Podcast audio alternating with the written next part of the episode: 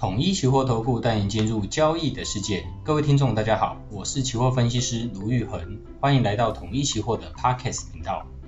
大家好，我是玉恒。我们今天来聊聊升息对金融股的一个影响。一般来说，大家都觉得，哎，升息利率变高了，那对银行来讲不就是利差变多了吗？对金融股应该是一个利多啊。为什么今天今年呢、啊，这个金融股所发生的利空消息反而比利多消息来的更多？为什么债市？会比股市来得更动荡呢？我们今天就从债券的定价来跟大家聊聊啊。其实债券的定价呢，它是跟利率是相反的，就是利率越高的时候呢，债券会越低。为什么会这样子？其实就是因为债券在发行的时候呢，它其实是给你一个固定的利率，它叫做呃票面利率。也就是说，当是到某一个时间点，或者说哎债债券到期的时候呢，我固定就给你这样子的一个本金的跟的利率。但是我们在债券的标售的时候呢，它有一个票面价格，但实际上呢，我们不会按照它的票面价格真的去直接去购买它的债券，所以呃，给的利率是固定的嘛，也就是按照这个票面价格来给你的利率，比如说一年是呃十个 percent 的利率好了，嗯，那哎，它原本的价格可能是一百万美金一支，那啊给你十十趴的一个利率啊，当。这个十趴的利率呢，是你所认知的一个回报的时候，哎，可是现在市场上的呃无风险的利率，也就是美国的国债，你这个可能是公司债，美国国债原本可能是只给你一个 percent，那这间公司给你十个 percent 的利率，那是不是哎，你就会愿意去追求一些风险？哎，这间公司虽然有可能会有违约的风险，就是所谓的倒闭，没办法付钱。啊，当债券的该付钱的时间点到的时候，他没办法付钱，那就是所谓的债券违约。那呃，所谓的违约的话，那其实我们就可以视为说，他的信信用在市场上这个信用是破产的。那大家就会对他的这些之前发出来债券承诺要给你钱的，通通都会它的价值就会下降非常非常多。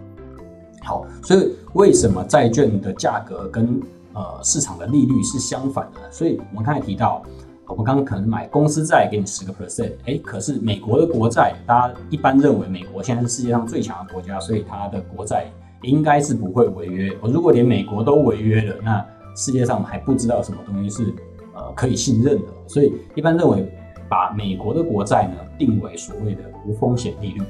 好，如果美国国债是一个 percent，那你投资这间公司的时候，你可以获得十个 percent，中间就有九个 percent 的一个价差。那这个就是你所谓承担风险所获得的一个报酬，但是呢，哎，今天可能联总会开始升息，他把无风险的利率呢从一个 percent 升到了五个 percent，哦，你可是呢，你的公司仍然你的这个公司债仍然是给你十个 percent 而已啊，因为你当初就买了嘛，现在又没有，现在又没有把它卖掉，他又没有再发新的公司债，所以你的公司债还是只给你十个 percent 啊，但是你跟无风险利率的差距从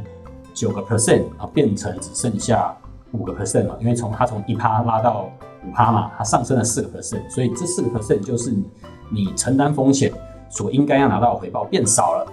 所以呢，理论上来讲，你应该去找更高的这个给你更高回报的债券，才有办法呃维持你原本跟无风险利率有九个 percent 一样的一个报酬。那现在呢，它你原本价值的这样子，呃，可能原本是一百万美金的。这个十趴利率的债券可能就会大打折扣啊，可能打个六折或七折。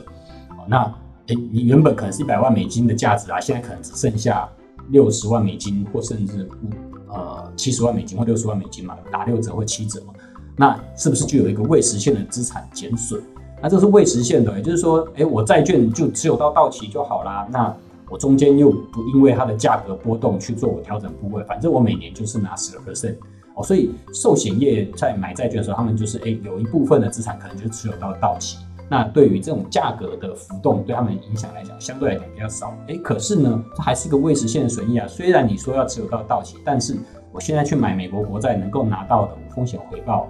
明明显的就增加了非常非常多。也就是你的比较的东西，它的状况已经不一样。所以，我们常常把美国的基准利率当成金融市场的定海神针。也就是它是一个我不靠，呃最基本的一个回报。如果你去冒险拿到的收益是低于这个啊、无风险的回报的话，那你干脆就拿无风险的回报就好啊，你绝对可以拿得到它的呃到期时候给你的收益，你不用担心它会倒闭。所以在这样背景之下，我们在债券的定价其实就跟利率市场利率的走势是相反的。所以当美国一直在升息的时候，债券价格就会一直往下跌，因为债券它给你的是它当初承诺你的一个利率，它的利率水平是固定的。可是当市场利率往上走的时候呢，这个固定的利率水平跟市场利率的差距就变小了，也就是你承担风险所拿到的回报就变少，所以它就会造成啊债券的价格的评价往下走。所以我们这样就知道说为什么债券的价格跟利率是反向的。那其实在今年的呃金融市场上面啊，其实有两个很明显的就是送分题。其实从乌俄战争开始之后没多久，今年三月联准会开始升息，而且它很明显的告诉你说它要一直升息下去的时候，那诶债券期货的空头的走势呢？应该说，嗯，债券市场的空头走势其实就是一个板上钉钉的事情，就是债券市场会因为无风险利率的一直往上走，而导致债券价格的评价往下跌，所以甚至有时候这些债券期货。的市场会因为流动性的关系，或者因为市场恐慌的关系，去过度反应或者提早反应的这些呃所谓升息带来对债券市场的一个利空。好，所以我们平常在怎么去看说呃市场对于这些呃债券的定价呢？其实我们一般人除了去银行看，去问询问这个债券的询价以外，其实可以去。呃，用我们 Google 网页其实就可以直接去找，就是利用资商所的这个 Fed Watch，大家去打就是呃联准会观察，或是打 Fed Watch，就是 W E D W A T C H，就是呃我们去观察联准会这个 Fed 的呃他们的升息的一个几率观察。那它是用什么？它其实是用利率期货，是用三十天期的利率期货。然后呢，它是看利率期货的报价，也就是说成交价啦。那这些利率期货的成交价怎么来的？其实就是市场上的这些呃交易员啊去敲出来的。哦，他们认为，呃，在三十天起到期的时候呢，那个利率水准是什么时候？那我们知道，期货合约通常都会有往后好几个月份啊，比如说呃呃往后三个月、半个半年，或甚至一年，哦，甚至每每个月通都有，一直分布到。呃，明年或后年，好像有很多个月份的合约在放在场上。那根据不同月份的合约，它交易出来的价格来去换算说，哎，当时的利率是多少？啊，那详细它当然是有一些公式，但我觉得一般的投资人其实不太需要去呃硬背那个公式。但是你要知道它的一个原理，它就是用利率期货的交易去萃出来。所以当利率期货的交易萃出来这个几率之后呢，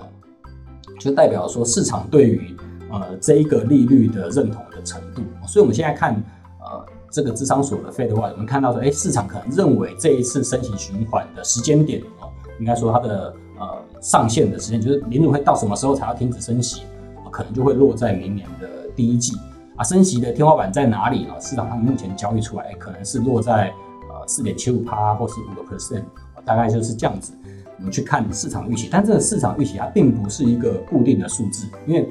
这个期货的交易市场是几乎二十四小时都可以做交易，所以每天都会因为不同的事件、不同的联总会官员的一个谈话而导致它的价格的浮动。